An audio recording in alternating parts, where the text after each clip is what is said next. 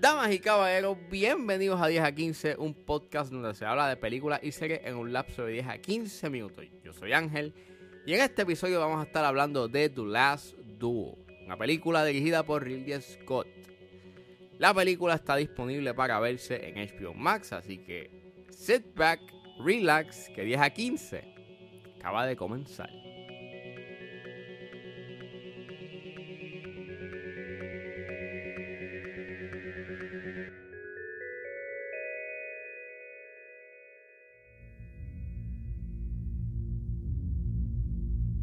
There is only one question that matters. Do you swear on your life that what you say is true?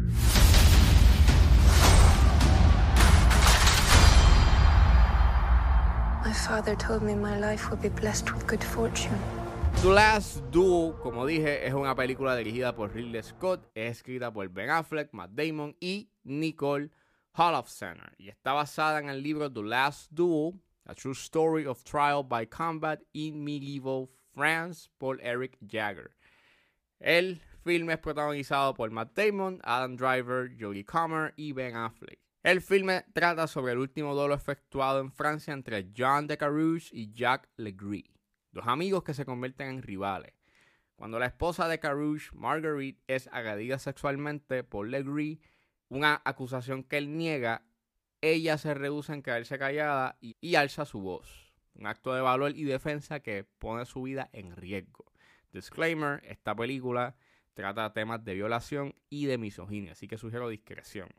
Antes de adentrarme a lo que pienso de la película, déjame dar contexto porque antes de que aconteciese el movimiento Me Too, ya esta película ya estaba corriendo. Para el 2015, este, Francis Lawrence iba a ser el director de The Last Duo y, ya había ya un guion escrito, pero no es hasta el 2019 que pues Ridley Scott entra a ser el director y pues Ben Affleck y Matt Damon y Nicole Holofcener pues eh, deciden hacer un nuevo guion y pues este ellos tres pues escriben el guion de The Last Duel. Además de Ben Affleck protagonizar y escribir, ellos también lo producen, al igual que Nicole Holofcener. Así que hay un cierto tipo de control de lo que se está presentando en la película. Ha habido conversación sobre pues hasta qué punto este Hall of Center eh, tuvo control, pero obviamente según se ve a simple vista, pues sí ella fue productora del proyecto y también fue la escritora. Así que, pues hubo este, ella tuvo un say sobre lo que, eh, sobre lo que iba a pasar con el proyecto. La película salió el año pasado, en octubre. No fue un palo, aunque sí fue un palo crítico, mucha gente le gustó. Hay gente que dice que es la mejor película que ha hecho Ridley Scott en los últimos años. Hay gente que tiene sus issues con la película. Y la, pero mayormente la crítica ha estado bastante positiva y la reacción ha sido positiva. La vi la semana pasada eh, porque estaba en HBO Max y pues como es una película que se considera un awards contender, pues dije pues déjame verla. Y la vi y pues tengo mis issues con esta película. Eh, que quede claro si a usted eh, le gustó la película y piensa que es una pieza pues bastante eh, esencial e importante, pues obviamente le respeto su opinión. Este, y obviamente, pues, eso es lo interesante y lo maravilloso del cine o cualquier otro tipo de arte que pues es, es subjetivo. Para mí me resulta, eh, el gran problema que yo tengo con Last Duel es que es un filme bastante problemático, en mi perspectiva, en mi opinión. Creo que el gran problema que tengo con esta película es su uso de las perspectivas, porque la película te presenta las tres perspectivas de los implicados, el esposo de, de Marguerite, este, a la perspectiva de, de Legree, que es el personaje que hace Adam Driver, y pues la perspectiva de Marguerite, que la interpreta Jodie Comer. Y el gran problema que yo tengo es que resulta innecesario y más cuando se cuestiona los hechos de la perspectiva de Marguerite, porque aquí va. Yo entiendo lo que quiere hacer la película sobre, pues me estás presentando las perspectivas de estos individuos y me estás enseñando dentro de la perspectiva de del personaje de Matt Damon y de Adam Driver, pues su verdad, o en este caso, media verdad, mientras que la versión de Marguerite es la realidad. El, la verdad de cómo pasaron las cosas y de cómo los personajes se comportaban. Sin embargo, ese cuestionamiento que levanta la película, además de ser problemático, es también una movida bastante innecesaria porque en la perspectiva de Marguerite, también tú me estás cuestionando, you know, eh, sus hechos y lo que ella está diciendo. Eh, obviamente hay una escena, sin decir, sin dar muchos spoilers, pero hay una escena en donde transcurre en la corte, en donde pues tienes ese cuestionamiento y toda la cosa, y pues siento de que ese es, e, e, esas dos perspectivas que se dan en la película, eh, pues son bien innecesarias, y yo lo veo más como una compensación a no tener acción. Porque la acción de esta película está en los últimos 20 minutos. Y en esa hora y media, hora y 40 de película, pues tienes básicamente esta pelea entre unas tierras.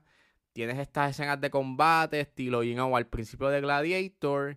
Que a mí no me molestaría si la película fuese, you action heavy, que trata sobre tierras y caballeros y época medieval, pero como se trata de una historia sobre cómo esta mujer víctima de una violación está levantando su voz y el stroll que ella tiene para ser escuchada, pues ese, ese componente de acción y combate yo lo encuentro como, pues, esa compensación de que no tenemos acción.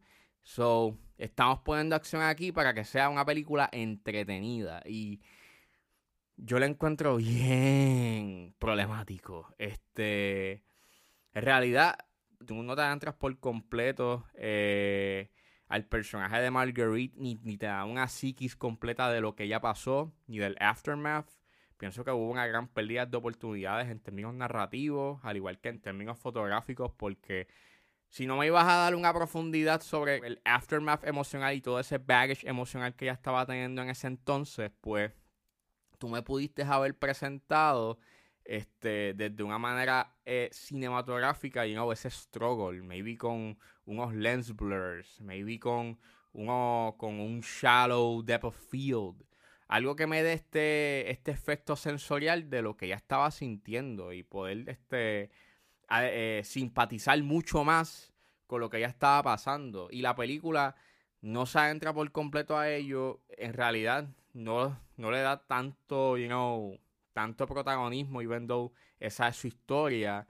Y a pesar de que ella sí aparece en, en, las perspectivas de el personaje de Matt Damon y de Adam Driver, pues she isn't the focus. Están más enfocados en las tierras y en el combate. Siento que las escenas de violación aquí son bien sin necesidad. Esa escena en donde ella pues está relatando lo que le pasó es mucho más poderoso. Para mí, en mi caso, no, es necesario enseñarme un acto tan aberrante para tú poder puntualizar eh, el aftermath y el daño que tiene ese personaje sobre eh, haber sido víctima de ese acto. Tú con solamente contarme lo que le pasó y ese aftermath y ese aftermath emocional es más que suficiente. So, para mí, el hecho en que tú me presentes dos veces este, la escena de violación lo encontré innecesario, eh, bien, bien in bad taste. En realidad este estaba bien incómodo. Obviamente, pues, I get it. Ese es este eh, el purpose de que estés incómodo y que te indigne. Pero en realidad no era necesario presentármelo. Eh, las actuaciones sí son buenas. Pienso de que la mayoría es un buen trabajo. Quien a mí no me gustó mucho fue Ben Affleck porque siento que él estaba actuando en, en otra película o para otra película. Eh, técnicamente se ve bien. O sea, tiene este look bien, bien high quality y se ve que tiene presupuesto y se ve épico. Y fotográficamente, you know, a simple vista, pues sí le da un toque, you know, de la época. Pero lamentablemente, este no es suficiente y la manera en cómo maneja eh, el tema, eh, un tema tan sensible, este no lo hace de, para mí, no lo hace de una buena manera. Pienso de que eh, no le da el tratamiento que se supone. Y esto se pudo haber convertido no solamente en un filme que ponga a la mesa de, discusión este tema, sino que también se pudo haber convertido en un filme que pudo haber sido una herramienta pues para ayudar a sanar. I will not be silent.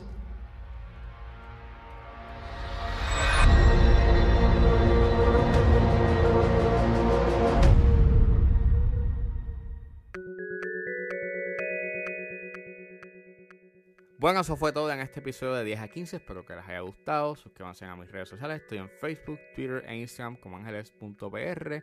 Recuerden buscarme su proveedor de podcast favorito como 10 a 15 con Ángel Serrano. Gracias por escucharme y nos vemos en la próxima.